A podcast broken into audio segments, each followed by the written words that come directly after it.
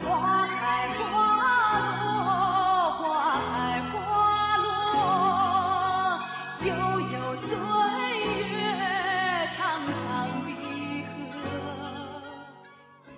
大家好，欢迎收听古典名著《封神演义》，作者徐仲林，演播者可燃冰。陈吴传令，摆上饭来。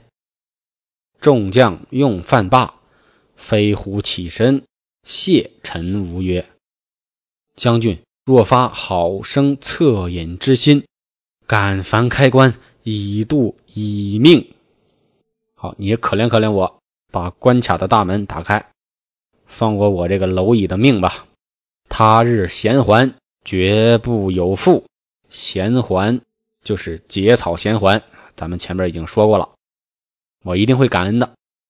陈吴欠身而言曰：“末将知大王必往西岐，以投明主。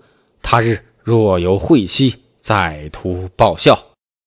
今具有卤酒一杯，莫负末将秦敬。啊，我知道你会往西岐的。我啊，有卤酒一杯，浊酒一杯。”这个都是一种自谦的说法啊！我背的这个酒不太好，但是我的诚意是满满的。莫负末将秦敬，秦敬秦就是芹菜的芹，敬呢就是尊敬的敬，意思就是一小小点点尊敬，也是一种自谦的说法。黄飞虎曰：“既陈将军设有圣爱，总不敢辞，我哪敢推辞啊？”陈吴忙传令。摆设酒席，刚才是吃饭，现在是喝酒，宾客交欢不绝，日已晨曦。黄飞虎出席告辞，喝到傍晚了，从座位上站起来，说要告辞。陈吴曰：“末将知大王一路行来，鞍马困倦，天色已晚，草踏一宵，明日早行，料无他意。”你人困马乏的，天色晚了，在我这儿草榻上休一晚上吧。这个草榻也是一种自谦的说法，说我这儿的床就跟我这儿的床啊是草铺的，明日再走，恐怕也没什么大碍。飞虎犹疑，犹豫、疑惑、猜疑。只见黄明道：“长兄，陈将军既有高情。”明日去也无妨，盛情高情就是盛情，咱就明天走吧。黄飞虎只得勉强应承。陈吴大喜，曰：“大王，且请暂歇，末将告退。”飞虎深谢，送陈吴出府，把这个地方留给他们了。陈吴走了，家将掌上画烛，众人。安歇去起，画烛其实就是蜡烛。众人安歇去起，这个起就代表一种完成的状态。现在完成时，大家都去休息了，都是一路上辛苦跋涉勤劳，一个个酣睡如雷，各有鼻息之声。黄飞虎坐在殿上，思前想后。不觉三更已至，只听得一阵风响，从丹溪下直旋到殿东来。好，哗啦啦一声风响，从这个台阶下边直接奔着殿的东边就来了。那旋风开处，见一只手伸出来，把烛光灭了。哦，风里边伸出一只手来，这个场景很可怕啊！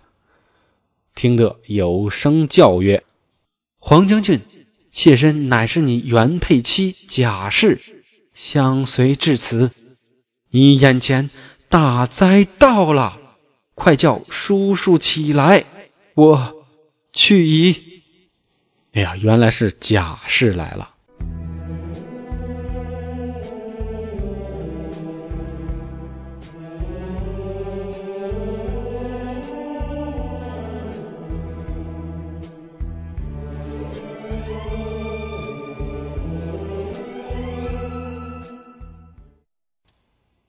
黄飞虎的原配妻子啊，鬼魂随着他们一路来到这里，来给报警了。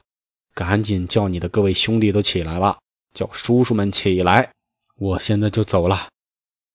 飞虎猛然惊觉，拍案大叫：“快起来，快起来！”只见黄明、周吉等听得喊声，慌忙爬起见飞虎。飞虎把灭灯听贾氏之言说了一遍啊，把刚才发生的这个事儿说了一遍。黄明走至大门前，开门时，其门倒锁。好嘛，黄明去开门，门从外边被锁了，倒锁。黄明曰：“不好了！”龙环、吴谦用斧劈开，只见斧谦堆积柴薪。哎，把门劈开之后，发现外边堆的都是柴火。龙环、周吉急唤众家将，将车辆推出，众将上马。方才出的府来，只见陈武领众将持火把蜂拥而至，却来迟了些。他们刚走刚出去，人家陈武就赶到了，手拿火把，意思就是来烧死你们。探马报请陈武曰：“皇家众将出了府门，车辆在外。”陈武大怒，乘骑追上飞虎，赶紧追。黄飞虎曰：“陈武，你昨日高情，成为流水，我与你何怨何仇？行此不仁。”黄飞虎也是揣着明白装糊涂，你把人家弟弟都杀了，你现在问这个还干嘛呢？应该猜得到，他设局对你们好，款待你们，就是为了引你们入局，杀你们呐。陈吴知计已破，大骂曰：“知道自己的计策已经。”半途而废了，已经没法实行了。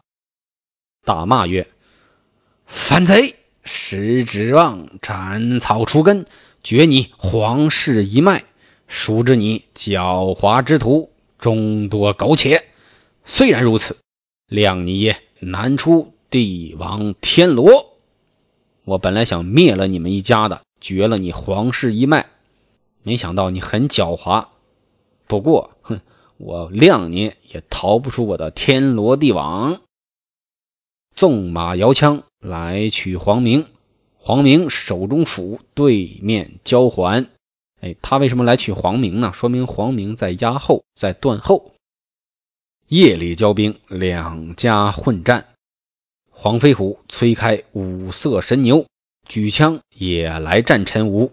黄飞虎战不数合，大怒，吼一声。把陈武挑于马下，没打几个回合，黄飞虎怒了，直接把陈武打死了。彼时斩栓落锁，杀出穿云关，天色已明，打点往界牌关来。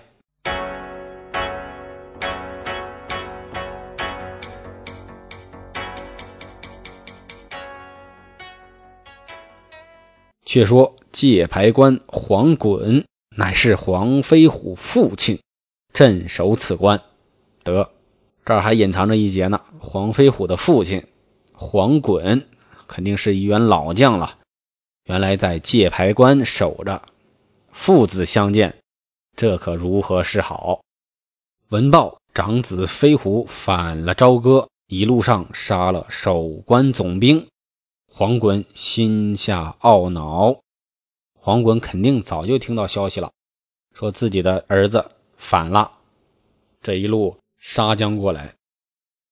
那作为守将，作为臣子，黄衮该怎么办呢？探视军报来，大老爷同二爷、三爷来了。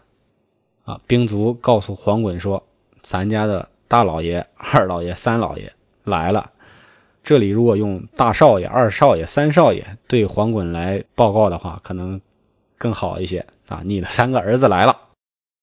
黄衮急传令，把人马发三千，布成阵势，将囚车十辆，把这反贼总拿解朝歌。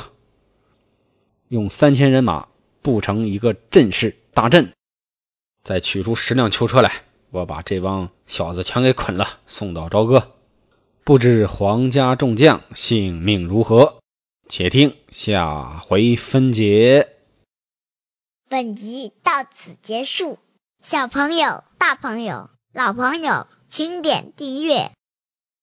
愿生命化作那朵莲花，功名利禄全抛下，让百世穿梭神的逍遥。